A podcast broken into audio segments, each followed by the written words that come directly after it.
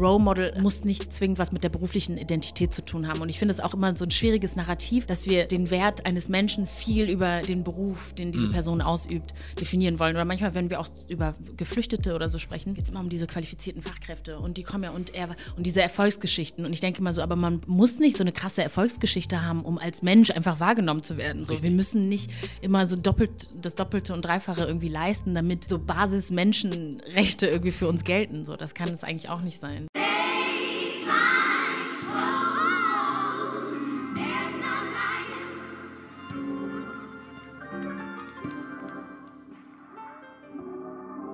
Ja, das ist der Made in Germany Podcast. Mein Name ist Junior und ich habe die Ehre, hier mit Anna Dushime sitzen zu dürfen. Habe ich es richtig ausgesprochen? Genau richtig ausgesprochen. Okay. Wie geht's dir? Gut. Ja? Und dir? Ich kann nicht klagen. Ich bin äh, ein bisschen, was heißt verärgert? Ich habe es ähm, mit der Planung nicht so gut hingekriegt dieses Mal, weil ich einfach seit zwei Monaten nichts mehr gemacht habe und komplett aus dem Rhythmus raus bin. Ja. So zwangsläufig. Du weißt, wo- Coronavirus. So, da hatte ich keine Wahl und jetzt Ja. ist so der erste Tag, wo ich wieder angefangen habe. Ähm, genau, und da sind halt ein paar Sachen nicht mehr so richtig gelaufen, wie es sein sollte. Aber am Ende kriegt man alles doch irgendwie hin. Es hat ja geklappt, wir sind ja hier. Das ist das. Wir sind hier. Wir haben ja auch schon äh, vor einer längeren Zeit drüber gesprochen, mal zusammenzusitzen. Genau. Und deswegen, das wird jetzt eine etwas kürzere Folge, aber wenn du danach damit glücklich bist mit dem, was du siehst, jederzeit gerne nochmal und dann auch mit viel mehr Zeit. Okay, So. sehr gerne. Vielen Dank für die Einladung auch. Sehr gerne. Und sorry, dass es ein bisschen kurz ist, aber gut. Alles gut, kriegen wir hin. So, ähm, worüber sprechen wir? Ähm, bei mir ist das so, ich lerne jetzt durch dieses Projekt, was ich hier mache, oder durch diesen Podcast Menschen kennen oder Deutschland kennen, weil Ja. ich mich sehr wenig mit dem Land und was hier passiert beschäftigt habe. Ähm, ehrlich gesagt auch nichts vieles interessiert hat. Und erst seit letztem Jahr bin ich halt Ja. so, dass ich dann natürlich dadurch, dass ich auch noch mal neue Menschen reinholen möchte, muss ich mich ja natürlich auch mit Menschen beschäftigen. Ja. Aber kriege jetzt dadurch, dass ich Menschen kennenlerne, auch immer wieder Input für andere Menschen, die man kennenlernt. Ja. Und das Netzwerk erweitert sich so. Und Hm, sehr gut. auf Social Media nimmt man auch ganz andere Menschen wahr. So, weil Das man ja, stimmt. weißt du, wir sind doch irgendwie in einem sehr überschaubaren Kosmos irgendwie. Ich bin froh, dass du nicht Bubble gesagt hast. Alle Ja. sagen ja Bubble, aber eigentlich. Gut, dass du sagst, da habe ich nie gedacht. Ja. Nee, für mich ist es der Kosmos, in, Ja. in dem wir uns da bewegen und am Ende merkt man, wie, wie, wie, wie kurz die Wege zueinander sind. Mhm. So, und ähm, Total. du gehörst auch zu den Menschen, die einfach mit in diesem Kosmos drin sind. Kosmos, ja. Ja, und ich finde einfach, ähm, ich bin nicht so jemand, der einen Menschen von A bis Z durchrecherchiert und sagt, ich weiß alles über dich, sondern Mhm. Ja. ich möchte jetzt durch den Austausch über dich Bescheid wissen Ja, oder lernen. Und was ich zum Beispiel bei dir interessant finde, ist, dass du, du scheinst sehr viele Sachen zu machen. Du bist auf der einen Seite, ich glaube, du warst oder bist noch ähm, Creative Director, Ich war, ja. warst du? Journalismus, Mhm. Autorin, Redakteurin. Also das sind alles Dinge, die du machst, so wie ich aufgewachsen bin und du vielleicht auch. Das kann, Ja. ich, das musst du mir sagen. Ähm, wie viele Frauen oder Männer, die aussehen wie wir, kennen wir, die diesen Die Weg gehen, machen, ja. Mhm. auch nur einen von diesen Jobs machen, verstehst du? Und du machst gleich vier, fünf von denen. Ich glaube, vielleicht deshalb. Ja, so. Weil so wenige kennt, habe ich Ja. gedacht, ich muss alles abgreifen, ich Ist- muss alles mitnehmen. Ist krass. Und ich finde es halt wichtig, dass man auch Leute wie dich sieht, ähm, weil ich habe zum Beispiel eine jüngere Schwester. So, Mhm. Bei ihr habe ich, sie hat das Glück, dass äh, sie irgendwie in einem Umfeld aufgewachsen ist, wo sie halt auch stark rausgekommen ist. Ja. Also ich glaube, du weißt es auch. Es gibt viele Leute in unserem Umfeld, die halt für sich nur limitierte Möglichkeiten sehen Ja. und sagen, ich kann nur das werden oder nur Ja, das. man kann ja immer nur das werden, also behaupte ich jetzt einfach mal, was man halt kennt und wo man sich dann schon mal irgendwie gesehen hat. Mhm. Und wenn wir ständig, das habe ich heute auch gesehen, ich glaube, es ist ein Zitat von Tyrone Ricketts. Mhm. Und äh, er sagte, wenn, wenn man ständig, wenn Schwarze ständig als Kriminelle dargestellt werden, dann denkt man gar nicht daran, dass man Bürgermeister werden könnte. Ist jetzt so stark vereinfacht, ne? aber ich glaube, das ist, trifft es eigentlich genau ähm, auf den, also trifft es genau auf den Punkt. ja. Trifft es genau auf den Punkt, bringt es genau auf den Punkt, weiß. Beides richtig. Freitag, war eine lange Woche. Trifft alles. genau. Ja. Aber genau, da wo ich auch, also ich habe auch zwei jüngere Schwestern und wir sind mit einer unheimlich starken, sehr selbstbewussten, sehr feministischen Mutter aufgewachsen. Ich glaube, das prägt auch. Und wir haben sehr, sowieso sehr starke Frauen in unserer Familie, die alle möglichen Berufsbilder abbilden und alle möglichen unterschiedlichen Persönlichkeiten halt auch. Aber was sie halt so eint, ist so dieses krasse sich durchsetzen wollen und unter sehr widrigen Umständen irgendwie aufwachsen und da halt irgendwie trotzdem seinen Weg machen. Und mit widrig meine ich jetzt nicht zwingend finanziell, aber auch einfach, also ich bin in Deutschland in einem sehr weißen Dorf aufgewachsen, bin mit zehn dahin gekommen. Und das war erstmal, das war jetzt nicht mehr so ein Kulturschock im klassischen Sinne, aber das war einfach nur so, hä? so, was geht hier ab? Und, ähm, Und keiner sieht so aus, wie man selbst aussieht. Und wenn ich nicht meine Schwestern gehabt hätte und meine Mutter, dann hätte ich, glaube ich, ganz viel irgendwie an mir gezweifelt oder mich in manchen Sachen nicht gesehen oder mich ständig mit meinen weißen Freundinnen verglichen. Ob jetzt irgendwie was Aussehen angeht, aber auch Berufsbilder oder so. Alle wollten Meeresbiologen werden. Ich war so, Digga, was ist das? Hm. Also nicht das, ne, weiß ich, also das tauchte gar nicht bei mir auf, weil mein Horizont war halt eher so, meine Mutter hat immer so für NGOs gearbeitet und schon auch irgendwie auf eine positive Art und Weise, sage ich mal, Karrieristin. Mhm. Deshalb habe ich immer gedacht, das sind so die, die Wege, die man einschlagen muss. Und ich, vielleicht ist es auch so ein bisschen so African Parents Style, so, mhm. dass man immer denkt, okay, gibt vier Berufe, Ingenieur, Anwalt, Arzt. Ja. So und so alles, was irgendwie so Kunst und Journalismus und so ist. Journalismus ist gerade noch so an der Grenze, das mhm. akzeptieren, glaube ich, auch afrikanische Eltern ja. mittlerweile so als rechtmäßigen Beruf. Mhm. Ähm, aber eigentlich denkt man immer so, die wünschen sich so was anderes und deshalb geht man gar nicht in Richtung Meeresbiologin oder ja, Kunstgeschichte studieren oder so. Ja. Ach krass, dass du so dann diesen Background hast, weil ich kenne es halt von anderen Leuten ähm, eher so, dass sie ähm, aus den Ländern kommen, wo auch immer sie herkommen, ob es Angola ist, Kongo, Ruanda, wie auch immer. Mhm. Ich glaube, deine Familie kommt aus Ruanda. Genau, ne? ich komme auch aus genau. Ruanda, ja. Ähm, und es gibt dann Leute, die haben in ihren Ländern studiert, sie haben Abschlüsse gemacht. Mhm. Eigentlich sind sie wer in Anführungszeichen. Ne? Also ja. sie haben was erreicht eigentlich, sind Ingenieure oder sind Architekten oder was auch immer. Mhm. Nur wurde es denen hier halt nicht zugesprochen. Genau. So. Und deswegen. Ja. Und was die Kinder dann am Ende sehen, ist nicht die Mutter oder der Vater, der diesen Ingenieursjob ausübt mhm. oder sowas, sondern das, was sie halt hier in Deutschland ausüben dürfen. Genau. Ne? genau. So, ich glaube, bei mir ist es deshalb anders, weil ich ja, wie gesagt, ich bin in Rwanda geboren und auch da zum Teil aufgewachsen. Mhm. Also ich war ja erst zehn, als ich hier nach Deutschland gezogen bin. Ja. Das heißt, ich habe meine Mutter über zehn Jahre lang halt erlebt, wie sie gearbeitet hat und wie zumindest jetzt diese Diskriminierung, die hier in, in Deutschland oder in, in Weiß in Ländern mit einer weißen Mehrheitsgesellschaft sozusagen vorherrscht. Das, also so, das, also so, das kannte ich gar nicht. Mhm. Das war in Rwanda halt nicht so. Da wurde, da wurde sie jetzt nicht diskriminiert, weil sie schwarz ist. Vielleicht, weil sie eine Frau ist oder weil sie Tutsi ist, aber ganz sicher nicht, weil sie schwarz ist. Und deshalb, das prägt natürlich das Bild, was man irgendwie von seinen Eltern oder von seiner Mutter hat. Ja. Dass du äh, in einer gewissen Weise irgendwie auch Glück gehabt, ne? Dass ja. du dann äh, ein Role Model der anderen Art haben durftest, so wie, wie es halt zum ja. Beispiel vielleicht, wir hatten nicht das Glück, also nicht alle. Also ich ja. habe, ich sag zum Beispiel, meine Mutter ist jetzt am Ende des Tages keine Ingenieurin gewesen ja. oder was auch immer, aber zum Glück trotzdem konnte sie uns gute Werte beibringen und eine gute Einstellung zum Leben und zu Menschen und so weiter und so fort.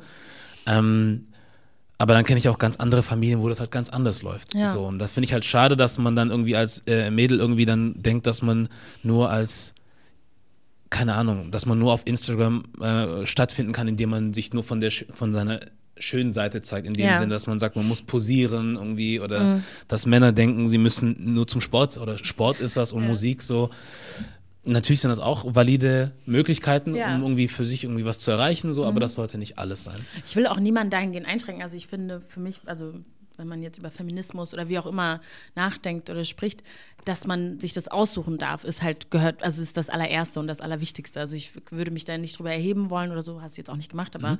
das will ich nochmal ähm, klarstellen. Und ich will auch sagen, also Role Model hat, muss nicht zwingend was mit der beruflichen Identität zu tun haben. Und ich finde es auch immer so ein schwieriges Narrativ, dass wir viel, also den Wert eines Menschen viel über den Beruf, den diese mhm. Person ausübt, definieren wollen. Oder manchmal, wenn wir auch über Geflüchtete oder so sprechen, geht es immer um diese qualifizierten Fachkräfte und die kommen ja und er und diese Erfolgsgeschichten. Und ich denke immer so, aber man muss nicht so eine krasse Erfolgsgeschichte haben, um als Mensch einfach wahrgenommen zu werden. So, wir müssen nicht immer so doppelt das Doppelte und Dreifache irgendwie leisten, damit so Basis-Menschenrechte irgendwie für uns gelten. So, das kann es eigentlich auch nicht sein. Ne? Richtig.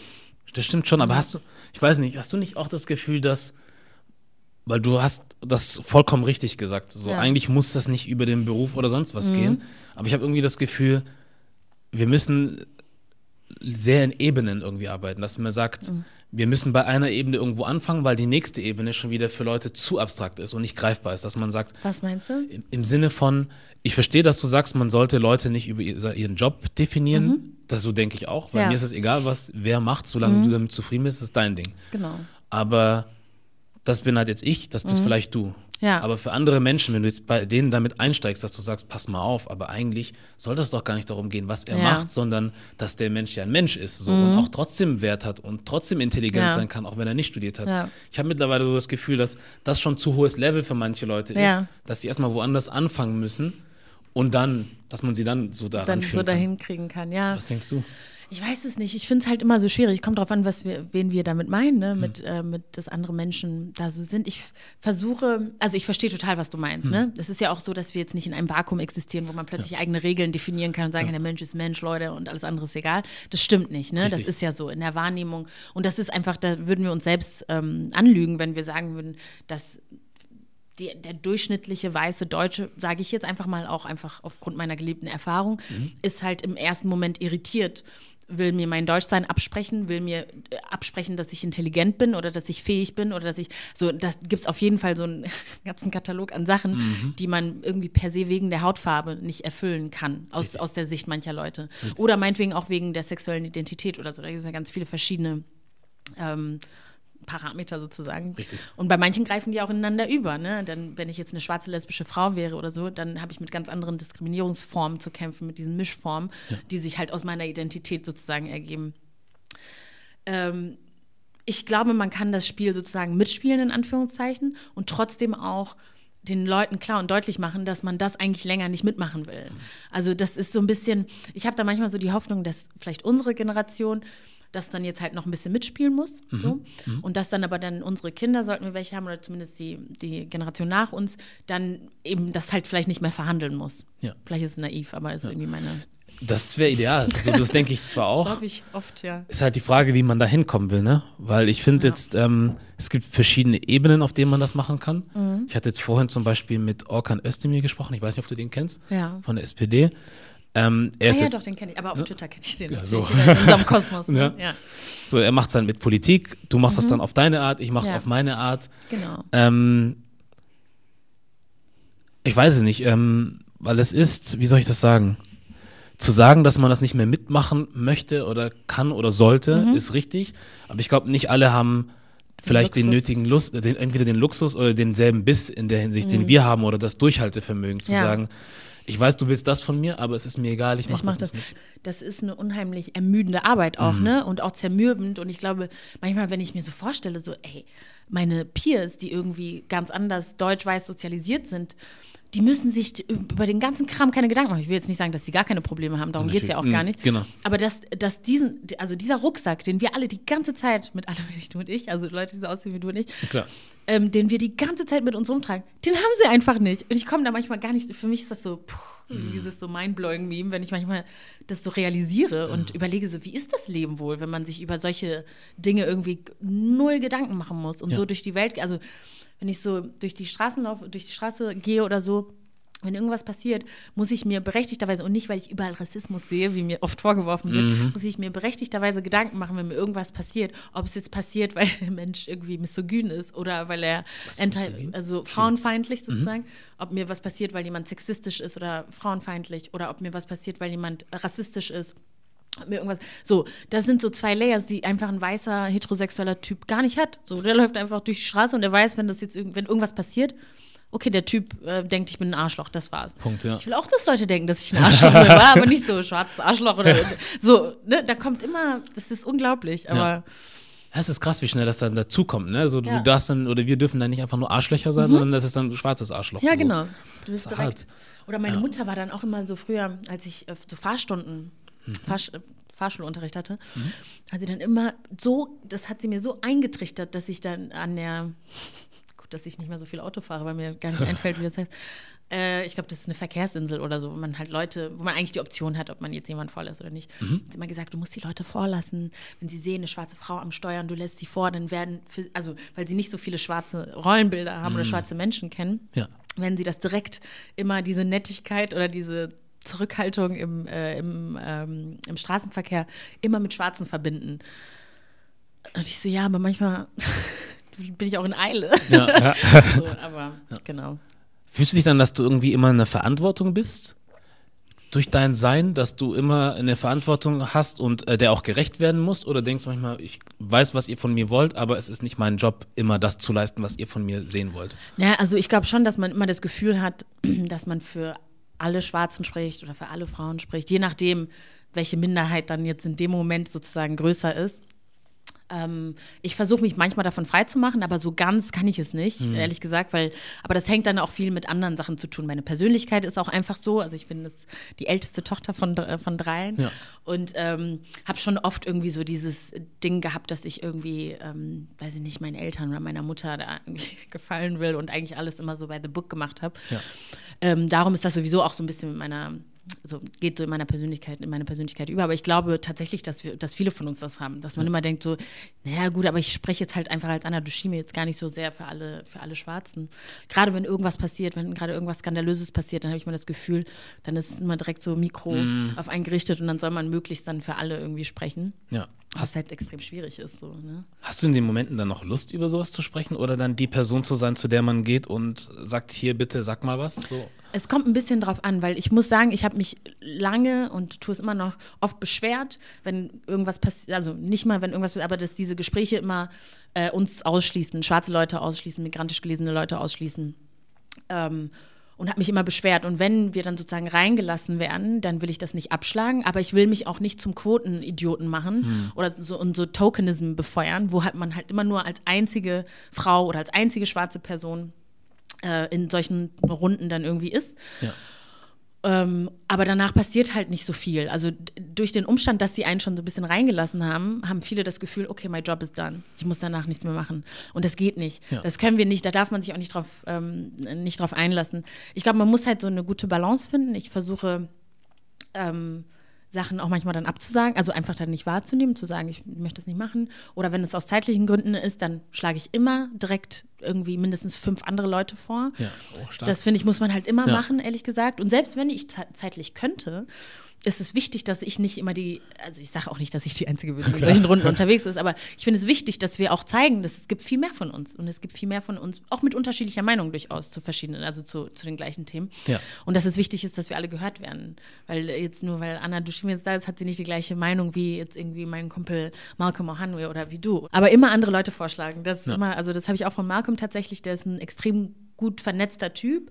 Und wenn, also wenn er für irgendwas angefragt wird, dann schlägt er, und nicht kann, dann schlägt er tausend andere Leute vor ja. und sorgt so dafür, dass das Bild einfach auch ein bisschen ausbalanciert wird und nicht immer ja. die gleichen Leute äh, das Mikro hingehalten Das ist bekommen. natürlich stark, ne? Weil dann, ja. da, da, musst du halt irgendwie auch in der Lage sein, irgendwie ein größeres Ganzes zu sehen und nicht nur dich selbst. Auf jeden Fall. Man muss äh, Eitelkeiten und sowas rausrechnen. Ich unterstelle niemandem was. Ja.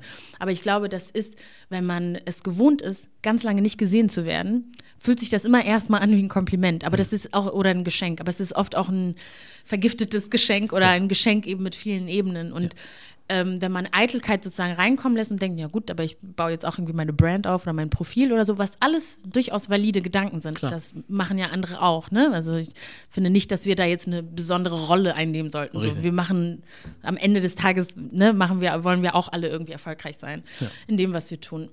aber man muss sich da immer wieder selbst nochmal prüfen, glaube ich, ja. und ähm, wirklich schauen, so, okay, ist das jetzt irgendwie so ein Ding? Mache ich jetzt wieder so das 15. Diversity Panel, habe eigentlich nichts mehr zu sagen und mache das jetzt einfach nur, damit mein Gesicht, also um relevant zu bleiben, weil das ist auch ein dummes Spiel manchmal, weil man kann auch durch andere Sachen relevant sein und bleiben. Ja. Aber wenn man sich dann immer wieder in diese Rolle sozusagen drängen lässt, dann ähm, ja, ist das halt schade, ne? Weil Diversity ist ja auch nicht mal unser Kern. Also das ist ja nicht mal, da bin ich ja gar keine Expertin auf dem mm. Bereich. So, ich habe Marketing studiert ja. und also ich habe so ganz andere irgendwie Fähigkeiten, aber ich muss mich auf diesem Gebiet auskennen, weil ich oft gefragt werde, in welchem Kreis auch immer. Und ich kann mir den Luxus nicht erlauben zu sagen, das interessiert mich nicht. Das muss mich leider interessieren. Ja. Aber es muss nicht mein einziges Thema bleiben. Ja, klingt vernünftig. ja. ähm, ich ich, ich äh, springe manchmal ne, so ja. zwischen verschiedenen Sachen. Und ähm, das, was du alles machst, diese ganzen verschiedenen Positionen, die du schon besetzen dürftest oder auch gleichzeitig besetzen darfst, ähm, Du hast es zwar vorhin schon ein bisschen so gesagt, aber machst du das nur, weil du, also nur in Anführungszeichen, mhm. weil es einfach etwas ist, was dir Spaß macht, weil es deine Passion ist oder weil du denkst, da ist wirklich noch ein größeres Ganzes dahinter und irgendwie eine, eine Mission sozusagen? Mhm. Also ich würde jetzt nicht so sagen, dass ich mich jetzt sozusagen fast aufopfere für das große genau. Ganze. So, ich mache das schon primär, weil ich also weil ich das gerne machen will und weil mir das Spaß macht. Also ich mache das jetzt auch alles nicht gleichzeitig. Also ja. ich habe ähm, wie gesagt, Marketing studiert vor gefühlt 10.000 Jahren und mhm. dann äh, habe ich in so einem Berliner Startup angefangen. Das war mein erster Job.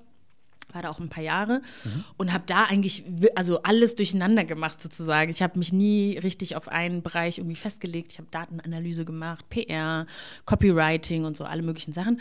Aber eben, weil ich schon immer sehr viele verschiedene Inter Interessen hatte, aber ja. eben, jetzt merke ich gerade eigentlich schon in einem bestimmten Bereich. Es ist jetzt nicht so, dass ich, weiß nicht, Nuklearphysik oder so. Ja.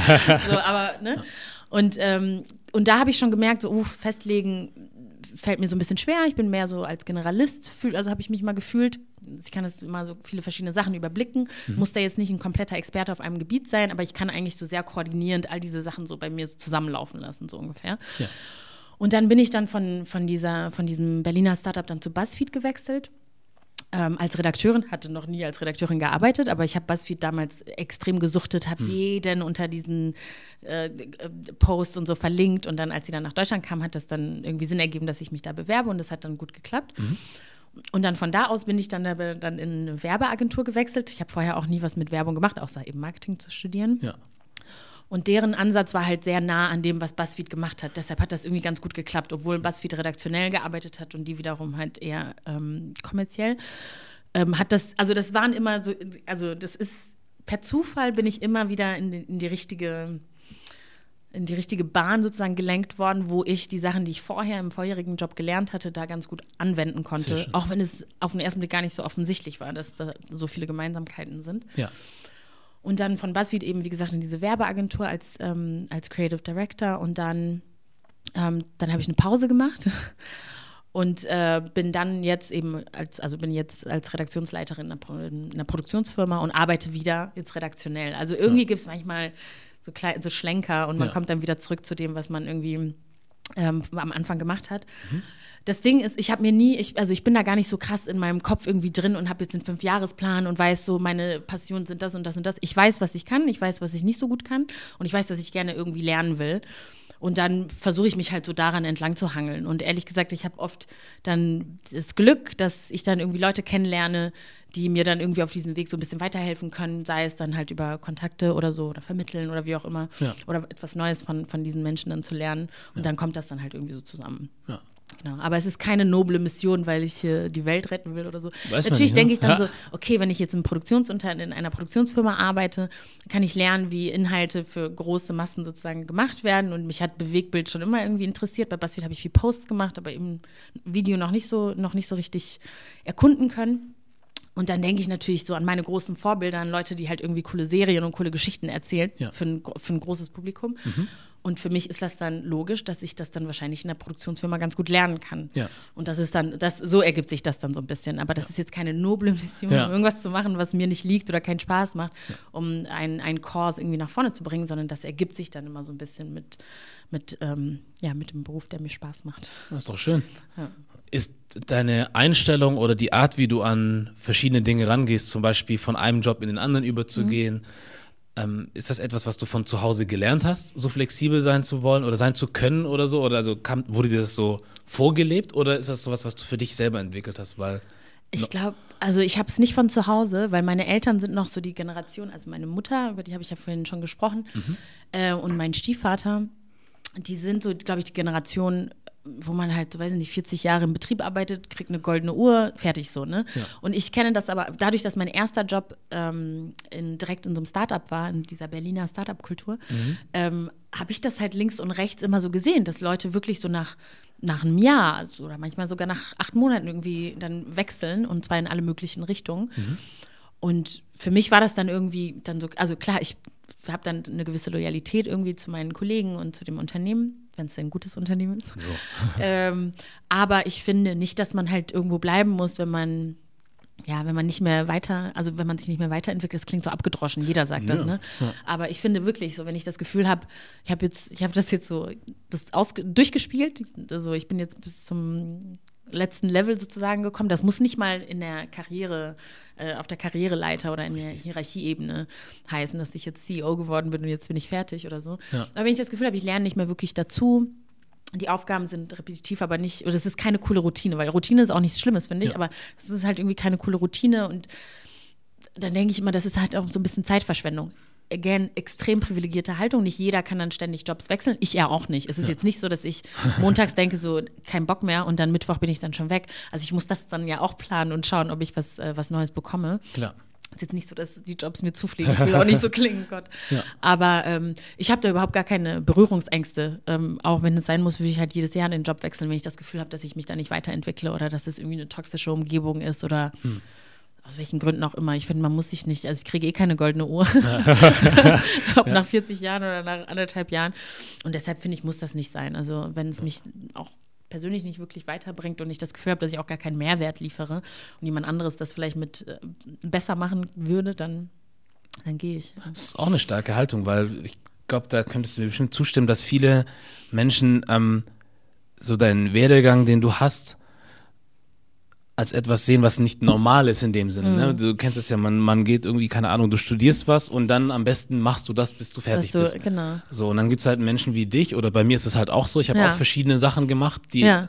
im Großen und Ganzen, so wenn man das von außen betrachtet, absolut keinen Sinn machen. Ja. Wo ich aber sagen kann, ob ich jetzt in der Gastronomie war mhm. oder halt als Producer gearbeitet habe in der Werbung, sind trotzdem gewisse Sachen in beiden Jobs, Gleich, die ich, ne? weißt du, so wo ich sage, dafür, dass ich mir den Stress geben konnte mit, was weiß ich, wie viel hundert Gästen und mhm. bis Mitternacht, 1 Uhr, ja. 2 Uhr arbeiten, hilft mir auch als Producer. Absolut. Weil wenn es ja. dann mal heißt, es geht mal bis 21 Uhr, ist das immer noch besser für mich, als, als wie vorher.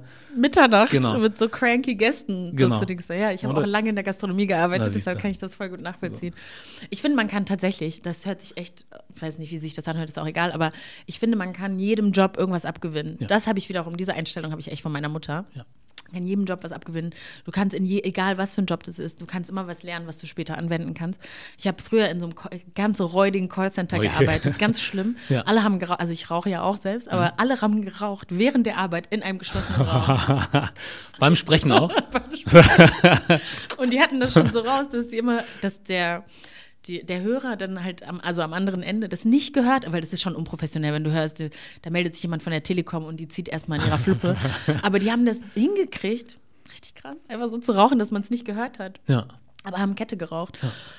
Und auf den ersten Bild, auf den ersten Blick würde man sagen, so, okay, was hast du jetzt aus dieser räudigen Callcenter-Erfahrung rausgenommen? Muss ich selber auch ganz lange suchen, aber trotzdem, es gibt immer, es gibt immer irgendwas, was man da irgendwie rausnehmen kann und was man dann auf den nächsten Job oder auf die nächste Lebenssituation irgendwie anwenden kann. Davon bin ich auf jeden Fall überzeugt. Ja, das ist eine gute Einstellung. Weil ähm, eine gewisse Ding gehört ja, ich, ja, weiß ich nicht. Also ich finde, es gehört auch eine gewisse, die Haltung muss man halt auch entwickeln. Mhm. So sich zu sagen, man nimmt sich den Raum zu sagen, ich habe gesehen, was ich sehen wollte. Ich ja. glaube, ich komme nicht weiter und jetzt möchte ich in Anführungszeichen einfach was anderes machen. Ja, und gehen. Das ja. erlauben sich ja viele Menschen gar nicht. So, und da braucht man ja auch irgendwo eine gewisse, vielleicht eine gewisse Stärke oder sowas. Mhm. Oder ein gewisses Selbstbewusstsein, um sich das auch rausnehmen zu, zu können. können. Aber ich glaube, man muss es halt, das ist so ein bisschen so Chicken and Egg Problem. Mhm. Man muss es halt ein paar Mal gemacht haben, um sich das rausnehmen zu können. Aber wenn du es halt nie machst, dann wirst du, ne, weil man, wenn du schon dreimal irgendwie den Job gewechselt hast, dann ist der vierte Wechsel jetzt auch nicht so krass. Und wenn du es noch nie gemacht hast, dann denkst du halt so, oh Gott. Aber das ist ein voll der wichtige Punkt, den du gerade angesprochen hast. Ich habe auch neulich mit meiner Schwester darüber gesprochen, mit meinem Chef sogar auch, mhm. ähm, dass es richtig wichtig ist, auch mal Nein sagen zu können und auch mal zu sagen, so, okay, nee, ist, also, ne, bringt jetzt nichts mehr, es ist jetzt Zeit für mich zu gehen. Und ja. ich glaube, das fällt vielen Leuten schwer, mir auch total. Ich würde dann mal lieber zu allem Ja sagen, alles ausprobieren und manchmal dann auch viel länger in Situationen bleiben, die gar nicht mal so gut sind. Das kann jetzt mhm. Beruf sein, das kann eine Beziehung sein, das können Freundschaften sein. Ja. Das ist echt, das ist eine, das ist die Königsdisziplin, glaube ich, mal raus, genau rauszufinden, wann der richtige Zeitpunkt ist, um zu gehen. Ja. Kriege ich schon bei Partys nicht hin. die letzte. ja. ja. Ähm, einen Podcast hast du auch. Ja. Podcast gibt es auch. Möchtest du selber sagen, wie er heißt und worum es dabei geht und mit wem du arbeitest und wie auch immer? Genau, Alles, ich habe einen Podcast, äh, der heißt Hart Unfair, mhm. mit meinen beiden Freunden Yelda Türkman und Ari Christmann. Mhm.